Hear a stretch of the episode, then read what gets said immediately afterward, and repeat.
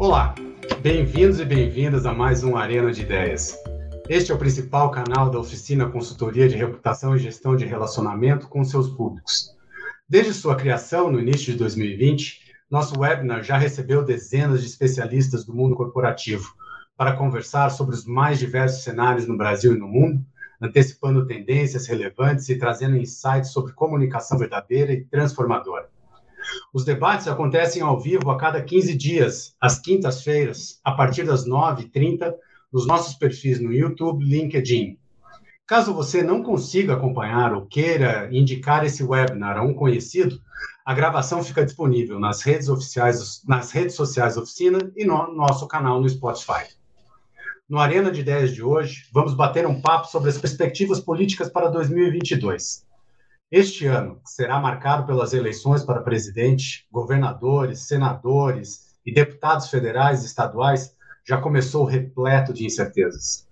Uma nova variante da Covid-19 nos mostrou que a pandemia ainda não acabou. E quando achávamos que esse era o grande problema mundial, a guerra entre Rússia e Ucrânia trouxe à tona mais uma carga de insegurança.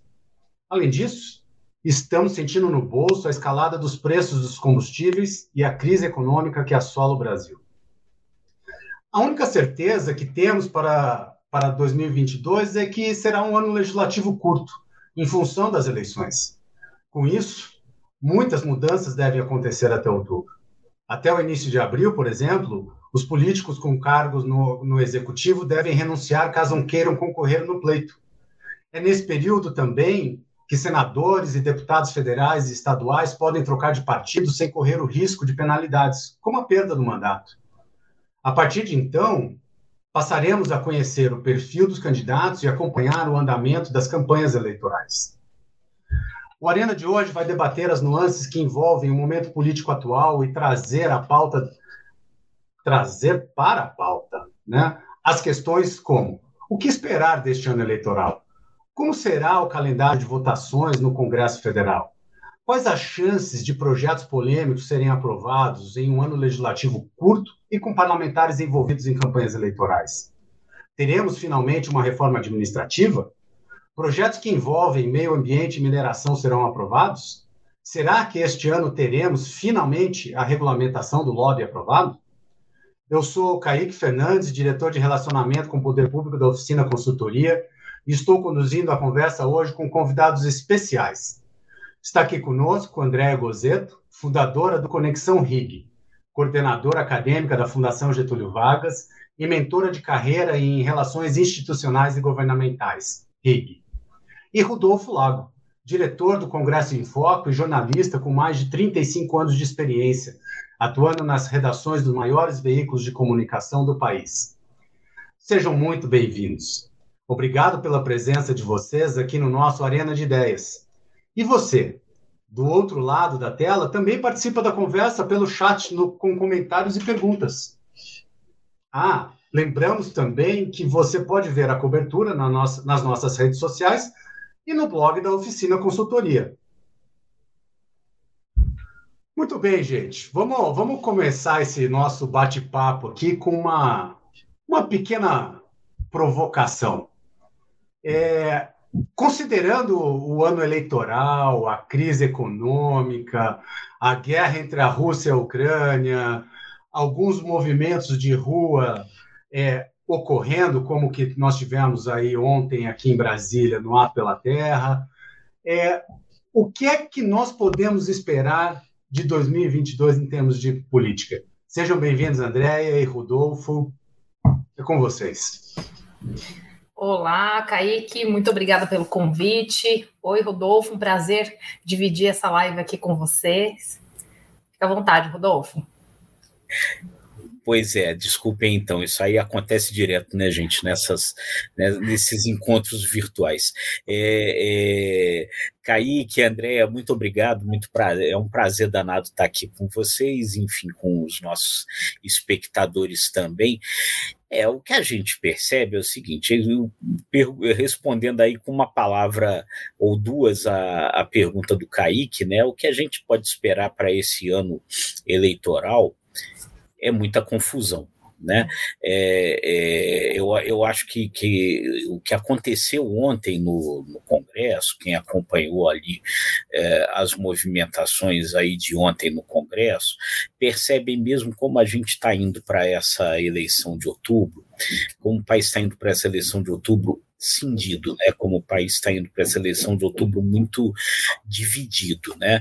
Enquanto você tinha do lado de fora do Congresso e até dentro do próprio Congresso, em parte dele, uh, uh, um grupo expressivo né, de intelectuais brasileiros, artistas, ambientalistas, é, é, protestando contra a pauta ambiental, né, entregando ao presidente do Senado, Rodrigo Pacheco, um manifesto muito duro contra essa pauta é, de risco né, ao meio ambiente brasileiro, a Câmara ignorava isso tudo e aprovava uh, urgência para que a gente para que se comece a exploração mineral de, de terras indígenas.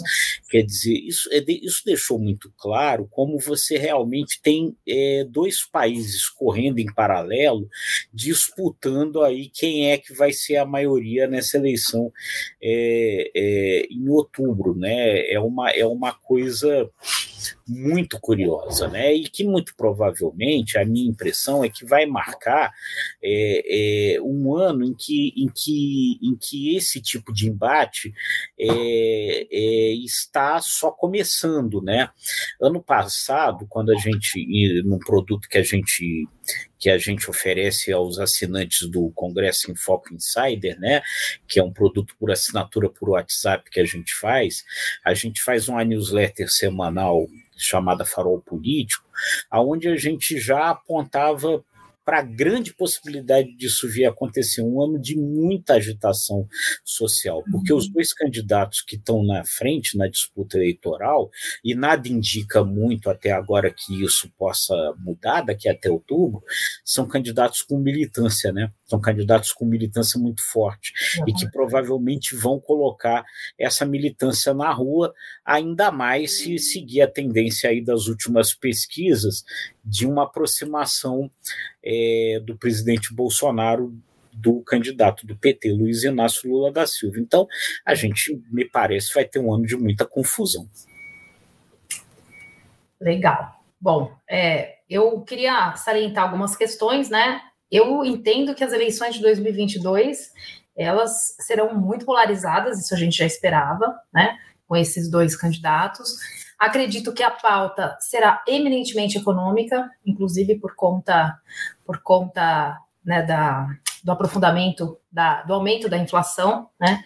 Agora a questão envolvendo a guerra da Rússia, da Ucrânia, que altera sobremaneira o preço dos combustíveis, né? E o Brasil, infelizmente, é um refém desse, desse do modal, né? Transporte rodoviário. Então, o combustível nos afeta fortemente. Mas uma questão que me deixa, de certa forma, um tanto quanto incomodada, Rodolfo, é a predominância do debate público sobre a corrida das eleições presidenciais. Né? Nós vivemos num presidencialismo de coalizão. O quanto que a gente fala sobre a forma como os, os partidos estão se organizando com relação a quem será candidato a deputado federal, a senador e a deputado estadual. Porque, ao fim e ao cabo, queria pegar um, pegar um gancho no que você acabou de dizer, né? O Congresso apro aprovava, né? Aprovava mineração em terras indígenas enquanto o povo estava protestando nas ruas. Então, isso é muito interessante. Quem estava aprovando não era o presidente Bolsonaro, era o Congresso, né? E o quanto o cidadão brasileiro sabe, na verdade, quem efetivamente é o tomador de decisão. Né? A gente tem um país com uma cultura política, né, de certa forma muito autoritária e muito centrada na figura do presidente, porque os grandes avanços relacionados a direitos sociais e políticos que houve no Brasil até hoje se deram em, em momentos ditatoriais. Isso deixa uma marca na nossa cultura, né? Será que o presidente é tão importante assim? A minha pergunta é essa, sabe? Será que todos os nossos olhares têm que ser voltados para o presidente? Será que a gente não tinha que se preocupar um pouco mais com quem toma a decisão, quem forma a maioria? Qual vai ser a maioria para Bolsonaro e para Lula, caso um do, algum dos dois, né, provavelmente sairá aí, é, sairá vencedora, já visto que a gente ainda não construiu essa terceira via, tá?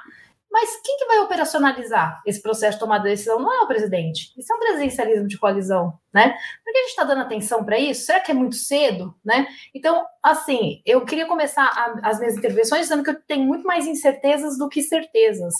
Kaique.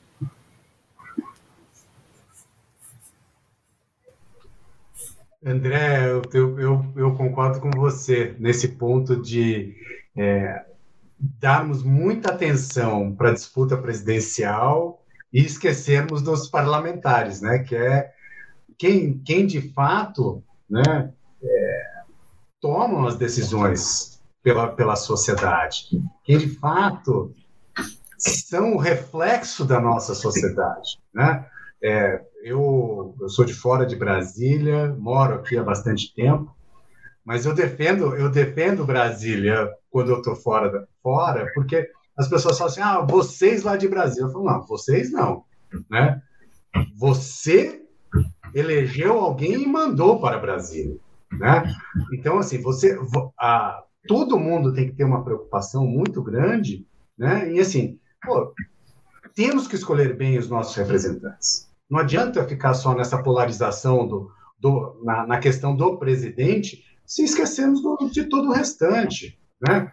Vamos lá, representação feminina no Congresso é, é pífia, né? E, e as mulheres são mais de 50% da população, né? Então, assim, como é, como é, que, como é que a gente pode mudar isso, né? É, André, você, você mencionou, né, pauta econômica, é, falou de, de base eleitoral, né? Eu queria já aproveitar um gancho aqui, depois eu volto também, Rodolfo, eu acho que foi, foi bem interessante o que você falou, né? Enquanto o povo estava se reunindo com o presidente do Senado, a Câmara aprovando a, a emergência, a urgência, né, no PL Mineração em Terra Indígena. Então eu queria colocar aqui dois pontos. Um é com relação à base, é, base do presidente né, no Congresso para o próximo ano. Vamos lá. É, será que nós teremos aí uma, uma grande renovação no Congresso? Né? Historicamente, a gente, todo mundo fala, ah, pô, essa nova legislatura foi amplamente renovada. No fundo, não é. A gente tem visto que a, essa renovação ela sempre fica em torno ali dos 50%, né? É tradicional. Né? Agora, a última eleição foi marcada por, pela entrada de muita gente nova, né, principalmente na esteira do presidente Bolsonaro, é, e velhos caciques perdendo protagonismo. Será que isso vai permanecer dessa, dessa forma no futuro? Né? É, e com relação a, a, essa questão Senado, Câmara, né? como, é, como é que vai ficar essa correlação de forças? ao longo deste ano? Porque a gente, o ano passado, já viu vários embates. Será que esse ano vai ser diferente? Não, muito provavelmente não vai. Muito provavelmente, Kaique, não, não vai ser diferente. A, a, e, e aí, partindo aí até do que a Andrea vinha falando aí e, e para avançar a partir, a partir desse ponto, é, é, sem dúvida nenhuma, é muito, a gente tem que ter muita atenção a, a, a essa questão de quem serão os próximos deputados, de quem será o próximo Congresso, né? É, e, e, e, e, lembrar até o seguinte: o, o, o, presidente da Câmara, Arthur Lira, ele tem a, já há algum tempo é, defendido muito a ideia de que o país evolua para o que ele chama de semipresidencialismo, né? Ele tá, ele tá, ele tem trabalhado muito isso. O ministro Gilmar Mendes do Supremo é alguém que ele que se tornou aliado de, de, dessa ideia dele, uma coisa que ele pretende implantar em 2030, quer dizer, não seria para agora, mas que paulatinamente a ideia é que vai evoluindo para isso. E se a gente pensar, a gente já vê que o Congresso já tem hoje é, uma força muito grande. Quer dizer, é, nesse processo, para evitar é, é, a evolução aí dos processos de impeachment, para montar é, uma base ali, ter alguma tranquilidade é, é, no Congresso Nacional, o presidente Jair Bolsonaro foi cedendo é, muito poder ao, ao, Congresso em determinados pontos, né? Hoje toda, hoje a, a, a evolução, hoje a, a definição é, é, é da destinação das verbas orçamentárias, ela, ela, ela é praticamente é, é, do centrão e não mais do poder executivo, né? O Centrão tem uma força muito forte nessa definição aí das tais emendas RP9, as emendas de relator, né, do orçamento secreto, e no que diz respeito à parte que, que é responsabilidade do executivo, passou a ter muita força também porque é, o presidente fez um decreto que tirou parte, parte dessa responsabilidade, parte importante dessa responsabilidade da mão do ministro da Economia, Paulo Guedes, e passou para o ministro da Casa Civil, Ciro Nogueira, que, na verdade, é um integrante do Centrão, um senador. Né? Então, essa, essa força é, é, ela, ela vai crescendo. E no que diz respeito aí ao debate, ao embate entre Senado e Câmara, né, isso vai se tornando muito mais forte, porque ali você tem é, é, é dois caminhos que muitas vezes ali conflitam e competem, né? E a gente e até e até ontem o que aconteceu quando de um lado, o presidente do Senado estava recebendo lá os líderes ambientalistas, os artistas, é, com uma pauta é, de protesto é, ao que vem se fazendo com relação ao meio ambiente, o Arthur Lira na Câmara ignorava completamente tudo isso e voltava lá, votava lá a urgência é, é, da questão da mineração em terras indígenas, mostrando muito claramente que os dois caminhos aí é, é, ele, eles vão competindo cada, cada vez mais, né? E aí, o que que a gente, o que que isso projeta para o ano que vem? Os dois hoje são candidatos a, a um novo mandato, né? Tanto o Rodrigo Pacheco quanto o Arthur Lira nos comandos da Câmara e do Senado. O Arthur Lira fazendo um trabalho que, de certa forma, me parece, independer de quem vai ser o próximo presidente da, é, o próximo presidente da República. Ele tenta trabalhar a sua própria base lá na Câmara para continuar é, comandando a Câmara quem quer que seja. E o Rodrigo Pacheco, a partir do momento que desistiu de ser candidato a presidente à presidência da República, né, é, pelo PSD, me parece que, que, que joga agora, então, é, é, essa desistência como uma espécie de cacife do PSD para negociar com o Lula é, é, o apoio à candidatura do Lula. É, o PSD apoia a candidatura do Lula, se em contrapartida o PT apoiar a reeleição do Rodrigo Pacheco. Me parece que o jogo é esse, né? É, é, o que fará com que, se isso acontecer, se os dois voltarem a ser reeleitos, fará com que essa é, disputa entre Câmara e Senado, que já acontece agora, ela, ela provavelmente se acentue ainda mais no, no, no ano que vem. É, e, e, e, vai se acentuar quem quer que ganhe, né? Lula ou, ou, ou, Bolsonaro, porque, enfim, os jogos aí vão ficar é, ainda mais opostos do que do que estão agora, né? Claro, claro, claro. André, o que, que você, o que, que você prever aí nessa. Pelo amor de Deus, não me peça para fazer isso, não me peça para prever nada, não tenho essa capacidade, né? É como eu, como eu comentei com vocês, eu tenho como muito é mais tá vendo essas, certezas do que certezas. Eu acho que essas movimentações, eu acho tudo muito encantador, né? Como cientista político, isso me encanta, porque isso é política, política é articulação de interesses. E muitas vezes, quando a gente conversa né, com o cidadão comum, eu vejo, não sei se vocês percebem isso também, queria até ouvir um pouco o Rodolfo, mas um pouco de um pouco de inocência com relação a como o jogo é, é realmente jogado, né? Isso é uma troca, realmente uma troca de uma troca de apoios, né? Uma troca aí de uma troca de interesses, né? A política é articulação. Eu acredito que essa tendência ela não vai não vai mudar. Inclusive acredito que para o ano que vem a gente vai ter um aumento de deputados federais e senadores filiados a partidos do centrão. Né? Então a tendência é que o centrão cresça.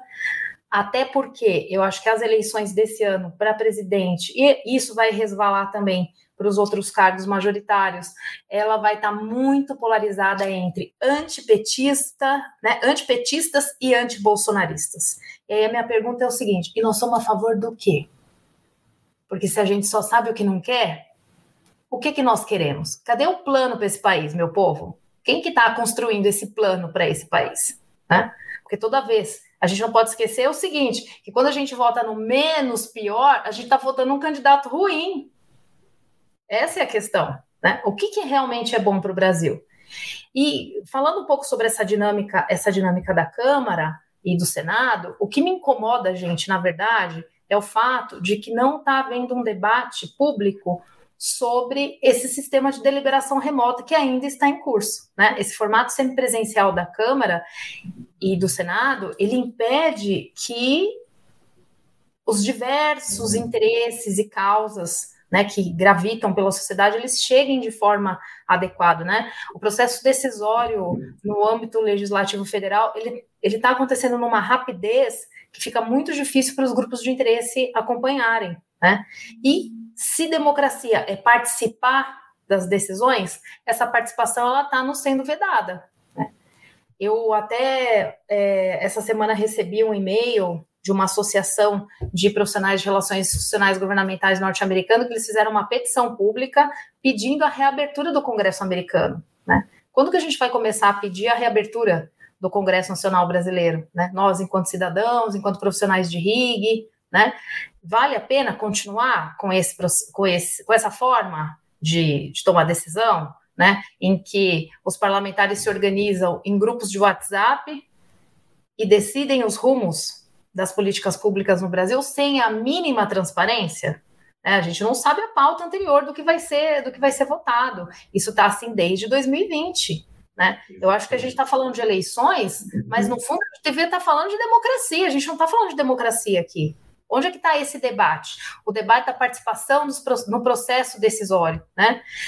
O Estado, e aí eu estou chamando de forma muito abrangente, a função principal do Estado é ouvir o que a sociedade quer.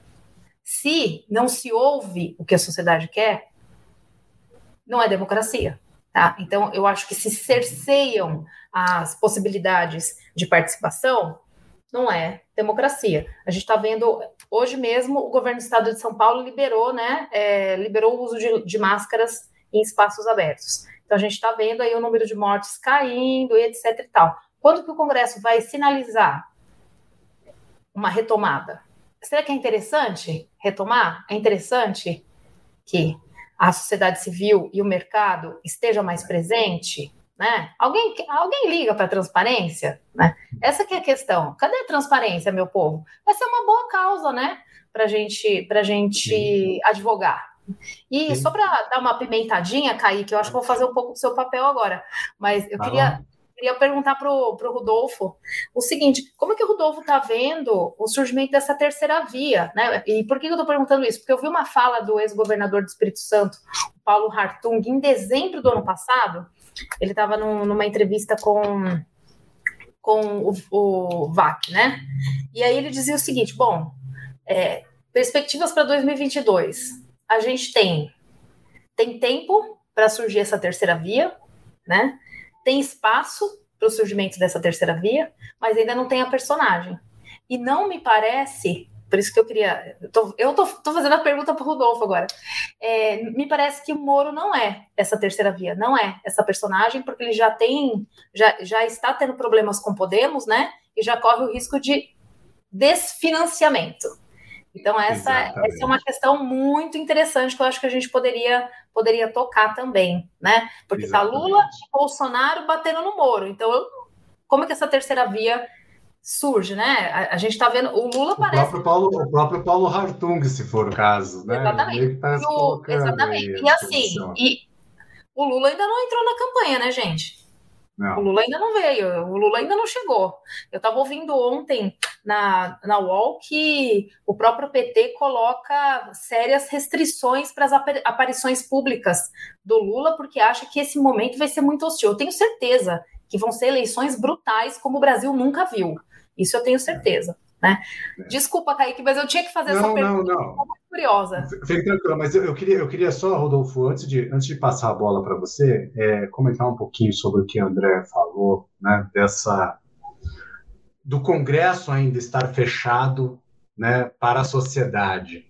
E, de fato, o que a gente tem visto, né, André, nos últimos dois anos, né, esses dois anos de pandemia, é uma enxurrada de, pro, de projetos né, tramitando pelo Congresso Nacional e com participação mínima ou nenhuma participação da sociedade. Né? É, que interesses estão sendo colocados em votação para que não seja aberto diálogo com a sociedade? Né? A quem interessa fazer isso? Essa é uma pergunta que todo mundo tem que se fazer. Porque, ao fim e ao cabo, é o futuro do país que está sendo decidido ali por meia dúzia, por meia dúzia, e nós, cidadãos, não estamos podendo participar desse debate. Isso é péssimo. Né? Não, não tem. Péssimo. É... Kaique, não tenha dúvida, né? É, é, não foi por outra razão, né? que o presidente da Câmara, Arthur Lira, é, é, prolongou é, por mais tempo esse, esse modelo de, de, de votação semipresencial. Né? Não tem é, ninguém se engane que, porque isso não é uma preocupação do presidente da Câmara, Arthur Lira, com com a Covid-19, né? Quer dizer, ele, ele, ele, prorroga isso no momento em que você está vendo, como a própria Andréa mencionou, é, em vários estados, em vários municípios, um processo já de, de, de flexibilização, né? É, que essa altura não é mais um processo irresponsável, né? Porque nesse momento, pelo menos nesse momento, a gente espera que é, não haja nenhum, mais, nenhum repique mais, porque já chega, né? Mas a, a, a pandemia está tá caindo no, no, não só no Brasil, mas começando a cair agora no, no mundo inteiro, né? Depois aí da variante Ômicron, não surgiu nada é, é, com o mesmo potencial de perigo em, em lugar nenhum, e realmente hoje você está vendo os índices de contaminação e de morte caindo, e aí por isso estão né, liberando, flexibilizando o uso de máscara e tal. E aí, nesse momento, o presidente da Câmara diz: não, aqui vai continuar tudo semipresencial, porque está sendo muito conveniente para ele. Né? A uhum. pauta da Câmara, é, é, ela não é já há muito tempo a pauta do governo, a pauta da Câmara é a pauta do Centrão, é, que em alguns momentos coincide com a pauta da Câmara, nessa na, da, com a pauta do governo, nessa questão ambiental até, até, até coincide. É, é, mas, por exemplo, a questão dos jogos é um exemplo muito claro. A liberação dos jogos, que foi aprovada recentemente, era uma pauta do Arthur Lira, uma pauta uhum. do Centrão, né? uma, pauta na, uma pauta que o próprio governo é, por conta aí dos seus compromissos aí com, com as bancadas evangélicas, com as bancadas conservadoras, uma pauta que o próprio governo era contra. E, no entanto, é, ela avançou na Câmara ali é, sem grandes problemas, porque, enfim, é o comando do, do, do, do Arthur Lira, né? Agora, claro. entrando no que a Andrea perguntou aí a respeito da questão da, da, da terceira via. Né? É, o que, que, o que, que a gente é, é, vai, vai, vai vendo? A gente, a gente, a gente, desde o início, né, é, Agora até começou a haver uma certa, uma certa modificação, mas no início do ano, o, o cientista político Alberto Carlos de Almeida é, é, fez um comparativo da, das pesquisas, onde ele mostrava a, é, como, ao contrário do que aconteceu em eleições passadas, até aquele momento, você tinha um cenário de muito pouca mudança né, é, no que as pesquisas apontavam. Ele fez uma comparação de agosto até janeiro que mostrava praticamente linhas, eram quase linhas retas, se você considerar as margens de erro das pesquisas ficam entre 3% e 2%, as variações eram, eram muito poucas, dando quase linha reta. O Lula em primeiro, numa faixa aí de 40%, Bolsonaro vindo em segundo numa faixa de 25%, e os demais candidatos somados todos abaixo do Bolsonaro em nenhum momento conseguindo alcançar o Bolsonaro. Né? O, o, o que mostra é, a imensa dificuldade de você reverter esse quadro é, é, de disputa entre, entre, entre o Lula e o Bolsonaro. E o que, que aconteceu é, nas pesquisas mais recentes que a gente agora vai precisar verificar é, se, se foi um soluço ali ou se vai ser uma coisa mais sustentável ali para frente. O Bolsonaro se aproximou um pouco do Lula e diminuiu ainda mais a possibilidade desses candidatos de terceira via. Porque o nome que, que, que, tinha despontado é, é, em, em determinado momento aí como uma, como uma alternativa que tinha sido Sérgio Moro, é, é, é, é muito é, é, é difícil a gente às vezes imaginar se pela trajetória dele nesse embate agora o Sérgio Moro seria mesmo uma alternativa. Por quê? Porque Primeiro, do ponto de vista do embate com o Lula, o Sérgio Moro é o juiz que condenou o Lula. Né? Então, quer dizer, ele está diretamente envolvido com o processo que levou a isso. Né? Que você tem, por um lado, um candidato é, que na última eleição não pôde concorrer porque estava condenado, que passou mais de um ano preso, né, e que trans, tenta transformar essa candidatura agora numa espécie de redenção disso tudo, né? É, ele, quer, ele quer ser reeleito, quer ser eleito novamente, perdão, né, é, presidente da República, para daí fazer uma reconstrução é, dessa imagem que, que foi, de certa forma, corruída por esse processo todo. Né? Então, quer dizer, o, o Moro está é, envolvido diretamente com, por, com isso, por um lado. Por outro lado, ele foi ministro do Bolsonaro. É, o, que, o que faz com que ele também não tenha muito como se desvincular desse, de, de, de, de desse Bolsonaro é, como alternativa. Né? Então, é, é, isso, isso, isso daí me parece que em determinado momento acabou, acabou levando a, esse, é, a essa, a, a, esse, a, esse, a essa diminuição aí da, da, da das chances do, do, do Moro. Né? E aí nenhum outro candidato surge muito ali, é, pelo menos até agora, é, é, como alternativa. A possibilidade da terceira via, eu acho que ainda, ainda pode haver, quer dizer, mas ela, ela dependeria de você conseguir é, é, que um desses nomes aglutinasse é, é essa, essa, essa possibilidade, o que também é muito complicado. Um eleitor do, do, do, do do Ciro Gomes votaria no, no, no Sérgio Moro, ou, ou, ou, vice-versa, né? É, é, então tem alguns ali que tentam fazer esse, essa conversa, né? O João Dória tentou em determinado momento fazer essa conversa, a Simone Tebet tenta fazer um pouco essa conversa, mas nesse momento me parece assim que em vez de você ter terceira via, você tem diversas picadas que não estão dando em lugar nenhum, né? e aí você você fica nessa nessa, nessa situação, né? É. é eu, eu, eu, só para pimentar, além claro, de ter é. sido ministro de Bolsonaro, ainda semana passada estava abraçado com Arthur Duval, né? É, é, então, era isso, era isso que eu ia falar. O Moro o, o Moro está com um problema de relacionamento, né? Ele relacionou-se com Bolsonaro, relacionou-se com esse deputado misógino lá de São Paulo, né? E agora não sabe muito bem. De alguma, ele precisa de uma assessoria de uma profissional como a Andrea, talvez. Eu... Pois é, então, aí, aí até, até, aproveitando, aproveitando o gancho, né? Sinto muito, não vai dar.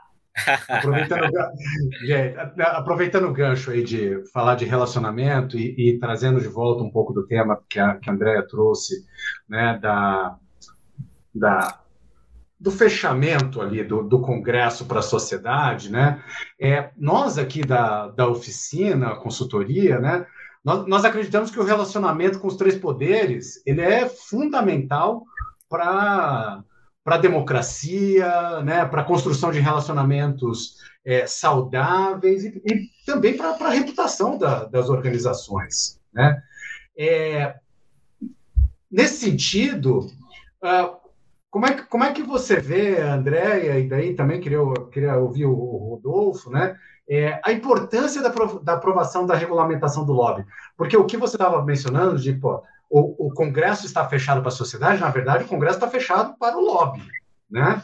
É, para o lobby, para a advocacy, para a, o relacionamento, né? É, como é que como é que então vamos lá. Qual é a importância né, da aprovação da regulamentação do lobby? Como é que isso pode impactar a forma como esse relacionamento se dá né? e aí aqui Andréia eu sei que eu vou fazer uma provocação para você porque vamos lá.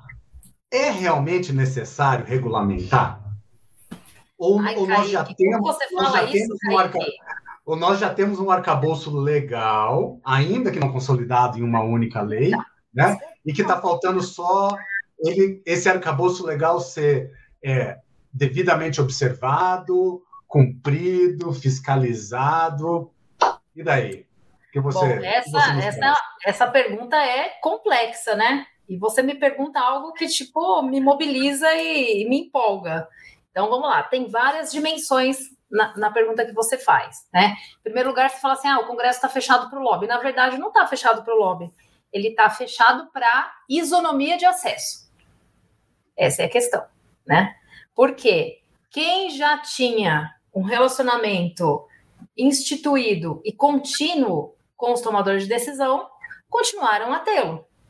O grande problema da, do sistema de deliberação remota é que ele dificulta e às vezes até inviabiliza novos relacionamentos, né?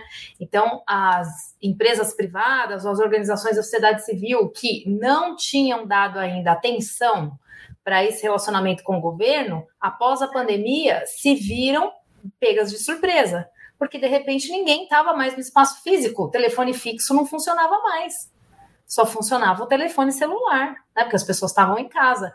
Se eu não tivesse o telefone celular do assessor ou do, da secretária ou do secretário, eu não conseguia falar com aquele tomador de decisão, né? Então a gente viveu na, naqueles dois meses, março e abril de 2020, foi um perfeito pega para capar, né? Porque era decreto voando para tudo quanto era lado, atividade legislativa crescendo 160%, e as empresas e as organizações sem saber o que fazer para manter, né, as empresas privadas principalmente, para manter a sua operação. Como é que eu faço? Cada município baixando uma regra diferente, são 5.600. Cada estado baixando uma regra diferente. Briga no Supremo. E aí? Né? Então, foi nesse momento em que a, a área de relações institucionais e governamentais mostrou o seu valor. Assim, olha só como foi legal a gente ter construído relacionamento, ter construído laço de confiança sólido e contínuo. Agora a gente consegue conversar, a gente consegue entender e a gente consegue, inclusive, influenciar esse processo, né? Então, acho que tem essa questão. A gente está falando aqui, quando nós estamos falando de regulamentação do lobby, e aí eu, eu acredito que precisa ser regulamentado sim, tá? Por quê?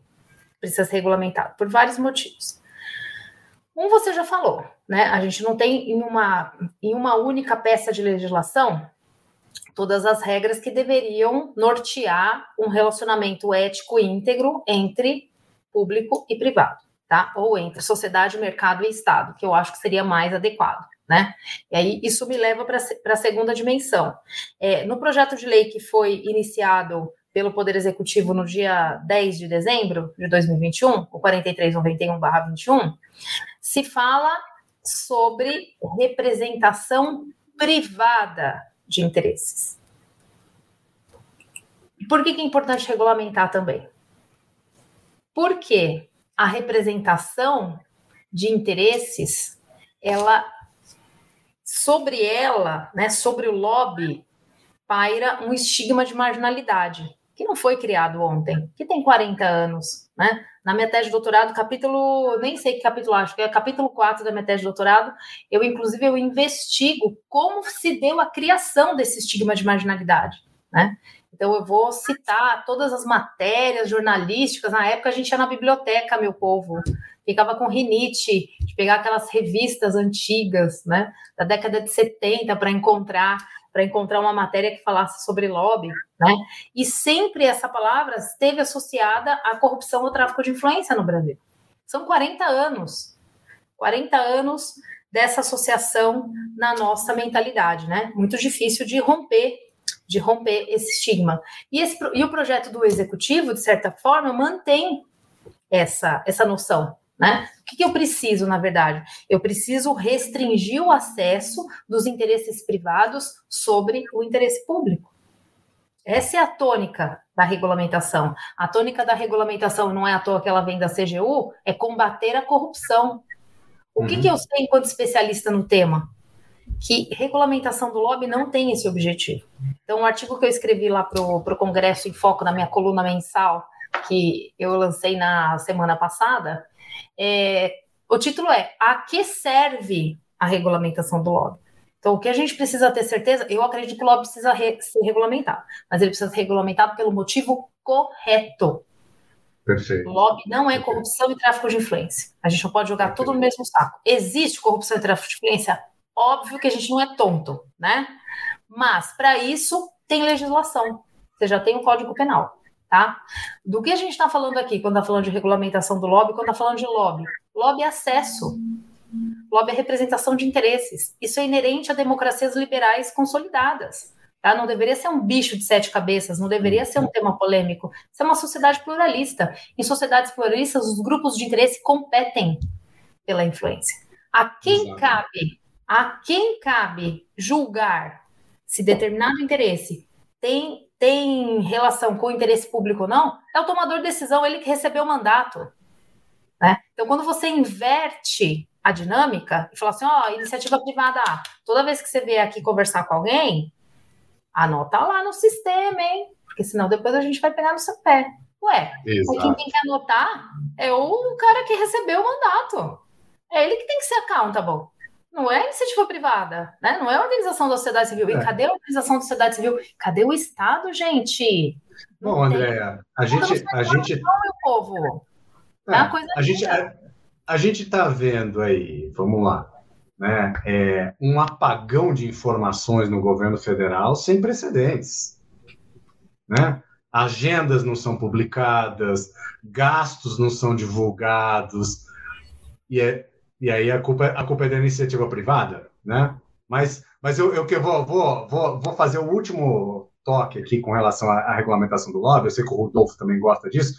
Rodolfo, você acha que, que o, o projeto de lei de regulamentação do lobby está entre as prioridades para esse ano e pode ser aprovado? Ou podemos, podemos jogar já para a próxima legislatura?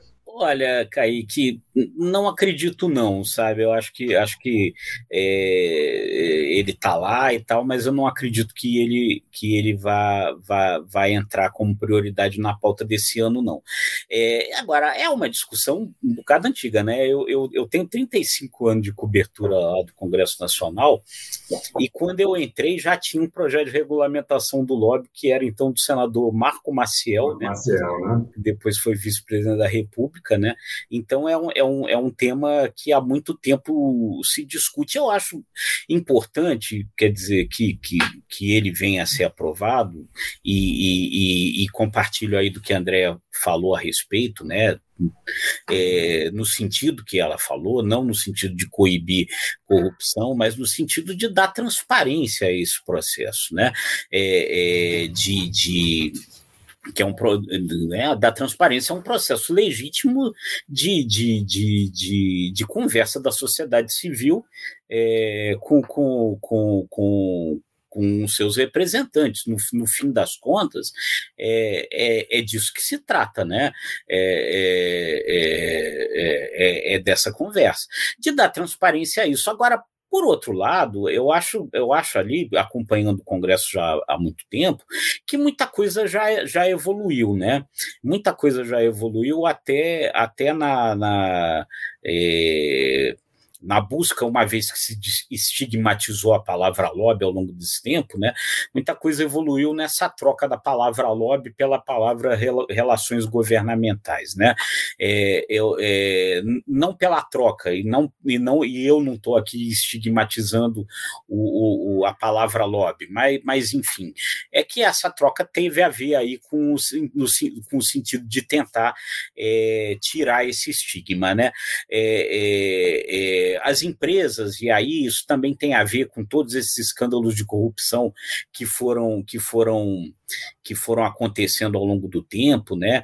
É, todas as preocupações que as empresas começaram a ter com compliance fizeram com que realmente essas coisas mudassem muito, né? É, é, a, a, a, a, troca de favores é, por presentes era uma coisa muito comum. A gente mesmo, como jornalista, é, chegava no final do ano, recebia é, presentes né, dos, do, do, dos senadores, dos deputados e tal, né, é, do, do dos ministérios, né, e, e, de, e, de, empresas, né, também, e isso é uma coisa que, é, que não acontece mais, né, não acontece mais com, com a, com, com a mesma frequência não, e, e, se, e hoje se acontece, não acontece também mais de uma forma, acontece por debaixo dos panos, não acontece mais publicamente, né? O que mostra uma certa evolução. É, é, é então, eu acho importante no sentido de, de, de conferir transparência, né? de conferir claro. equidade a esse processo. Agora, é, não creio que num ano encurtado aí com todas essas questões, com eleições, isso, isso venha a, a, ser aprovado, não. Eu acho que a ideia de 35 anos ou mais lá do senador Marco Marcel vai, vai levar mais um tempinho ainda para ser aprovado. Rodolfo, assim você acaba com as minhas esperanças, Rodolfo. Não é possível. Não é possível. Mas você sabe que eu acho que é. agora, eu sei que você quer mudar de assunto, é, Kaique, mas eu acho que agora a gente tem um pouquinho mais de amadurecimento do debate. Uhum. Né? Eu acho que as organizações que congregam os profissionais de RI estão debatendo esse tema, têm uhum. posicionamentos claros, né? Uhum. E, inclusive, organizações da sociedade civil também querem ter, um, ter vez e ter voz nesse claro. debate. Isso é novo. Né? Então, tem novidade claro. nesse sentido também. Né? Existem interesses aí organizados em prol da regulamentação do lobby. Porque um dos motivos pelos quais isso nunca andou não tinha ninguém pressionando. Gente, é, essa é uma questão fundamental para quem quer entender como é que o lobby funciona. Lobby é pressão, né? E, e, a pressão, e a pressão da, da sociedade, é de todo mundo. Né? Exatamente. Né? Dos é indígenas, né? da, da igreja, das empresas. Você está usando, esfera, mundo, né? você tá usando esfera pública advocacy, se você está usando contato direto, lobby. É. Mas é muito importante que essa pressão ela aconteça, né? E que informações qualificadas sejam levadas para o tomador de decisão, porque eles não sabem de tudo, né? Então eu Exato. vejo assim, não quero acreditar no Rodolfo, tá, Rodolfo? Já vou dizer, não quero, não quero acreditar em você, tenho esperança ainda, mas entendo que é um ano, é um ano curto, né? Mas aí tem um outro fator também, que é a ascensão do Brasil ao CDE. É a primeira vez na história da regulamentação do lobby que o executivo manda um projeto, e o Ministério da Economia está pressionando, porque quer ver, né, quer deixar como legado do governo Bolsonaro uhum. a entrada do Brasil na OCDE. Então, a gente tem uma janela de oportunidade que nunca houve antes, né? Legislativo e executivo se alinhando, isso nunca aconteceu. E essa maturidade do tema. Então, temos aí alguns elementos diferentes, né? Vamos ver, eu quero torcer. Vamos ver. É isso mesmo. Gente, é, nós, nós temos aí várias pessoas é, nos acompanhando nos nossos canais, YouTube, LinkedIn, e temos algumas perguntas. Como a gente já está caminhando para o final, eu queria trazer aqui duas, pelo menos duas perguntinhas dos nossos espectadores. E a primeira que eu queria direcionar aqui para André, Rodolfo, por favor, pode complementar depois, é da Sandrinha Viana, e que é o seguinte: se tivéssemos uma educação política desde cedo, o cenário seria diferente?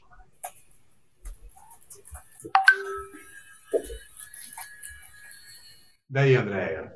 Ah, seria um divisor de águas, né? Game changing. Mas aí tem, você sabe que tem uma informação que eu acho que poucas pessoas sabem, que com a Constituição de 1988, a, uma parte ela define né, que educação cívica, educação para a cidadania, é responsabilidade dos partidos políticos e uma parte do fundo partidário deveria ser investida na educação para a cidadania. Por isso que todo partido tem uma fundação.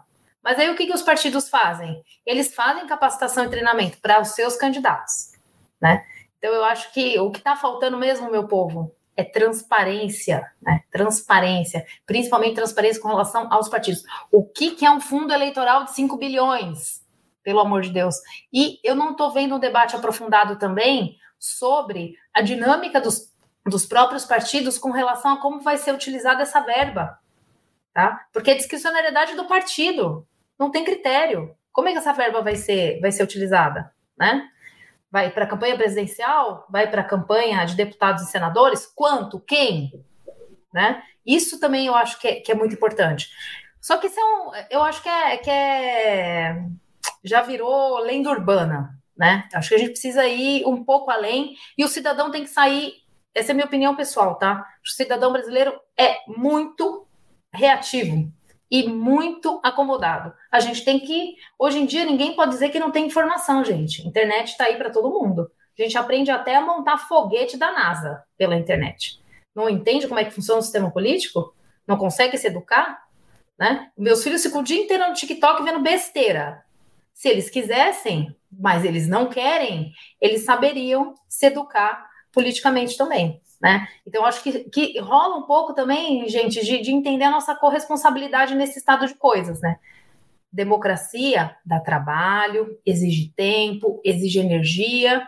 Eu acho que enquanto país a gente precisa entender se a gente está afim de investir esse tempo e essa energia, né? Porque ficar só no muro das lamentações não vai levar ninguém a lugar nenhum, né? Cadê o nosso papel proativo? Né? E onde é que estão as novas lideranças? A gente precisa incentivar, sim, mas cadê o interesse público? Cadê o espírito republicano? Né? Tem uma série de questões, é um debate muito mais intrincado, né? Mas com certeza a educação política é essencial. Mas é o, que, é o que você falou, né, Andréia? Falta muita transparência para os partidos na, na utilização da, da verba né? E eu não me recordo de um, de um partido promover educação política de uma forma geral, né? Para a sociedade, é isso que você falou. É, é voltado para o seu público interno, né? Com vistas à eleição. Agora, isso, isso. Isso chama formação de quadros. Eles claro, formação de quadros. Esses são aqueles partidos que são minimamente responsáveis e que pelo menos fazem isso com, seu, com seus quadros novos, né?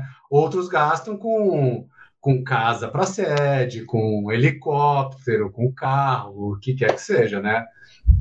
Mas é, Rodolfo, o que, que você acha sobre educação política? Como é, que, como é que a gente pode ajudar a transformar esse país por meio da educação política, né? Pois é, é, é, é, é eu, eu, eu, né, eu fui um estudante é, criança na época da, da ditadura militar, em que havia lá uma disciplina chamada Educação Moral e Cívica. Né? infelizmente, é, é, a gente, é, no processo de redemocratização, se convencionou que aquilo dali era uma propaganda é, política da ditadura militar, e aí, quando se, nós saímos da redemocratização, tiramos do, do, do rol da, das disciplinas aí que os estudantes têm, a educação moral e cívica, quando na verdade, né, isso, a gente podia ter evoluído que era o que deveria ter acontecido, para que aquilo fosse um estudo da, da, da, da, da cidadania, né? Quer dizer, para que, que a partir dali você começasse a incutir na cabeça das crianças é, que elas são cidadãs e que, como cidadãs, ela tem lá os seus direitos e deveres, né?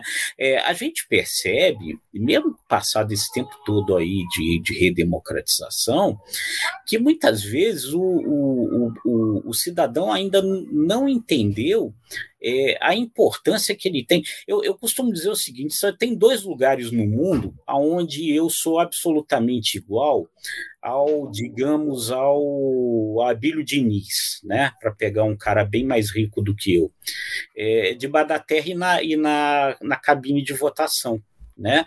É, é, nessa, nesses dois lugares, nós somos absolutamente iguais. Por mais poderoso que ele seja, o voto que ele vai dar lá na, na urna é, conta igual o meu né? É, é, é, a capacidade que ele tem de influência é fora daquele, daquele lugar e fora daquele momento. E, e, o, e o, o, o, cidadão acho que muitas vezes não, não, não compreende isso, né? É, na hora que faz as suas escolhas. É, eu concordo com o André, às vezes muito reativo, quando na verdade ele precisava refletir melhor, quer dizer, vai votar com raiva vai votar com raiva. É, é, quer dizer, nós ouvimos em 2018, sei, ah, se não der certo, depois a gente tira. Tirar é muito complicado. A gente não pode votar com raiva imaginando que depois a gente tira. Né? É, é, é então a gente precisa pensar melhor. É, em, em quem que a gente votou para deputado, você lembra? Entendeu? Quer dizer, você dá, você, você dá é, um imenso, é um, é um poder que, que tem um imenso poder, a gente estava discutindo agora há pouco, que tende a ter mais poder, e o cidadão vai lá e, e ele não tem a menor ideia em, em, é, em, sobre quem ele escolheu, né? É, é, então, então, realmente, a gente precisa sim, quer dizer, se houvesse um processo maior de, de educação é, e menor de guerra de internet, né? Porque também essa guerra de internet é, e, e, inútil, né? Que a gente vive ultimamente, ela não serve absolutamente para nada, né? Porque a gente, isso não é um debate. É, o que acontece na internet não é um debate, né? Não é um diálogo, né? É, uma, é, é, é um monólogo entre várias pessoas, né? Cada uma delas monologando com, com, com a outra. Isso também não vai levar a gente a lugar nenhum, né? É, é, então, então, não tenho dúvida, né? Um processo maior de educação política, um processo maior de compreensão do papel do cidadão na sociedade é, é, é fundamental. E aí, e aí, mais uma coisa aí para esses saudosos da ditadura. Isso só pode acontecer numa democracia, meu amigo, né? Isso não vai acontecer você abrindo mão do seu direito de votar é, e de participar do processo decisório, entregando ele na mão de um ditador.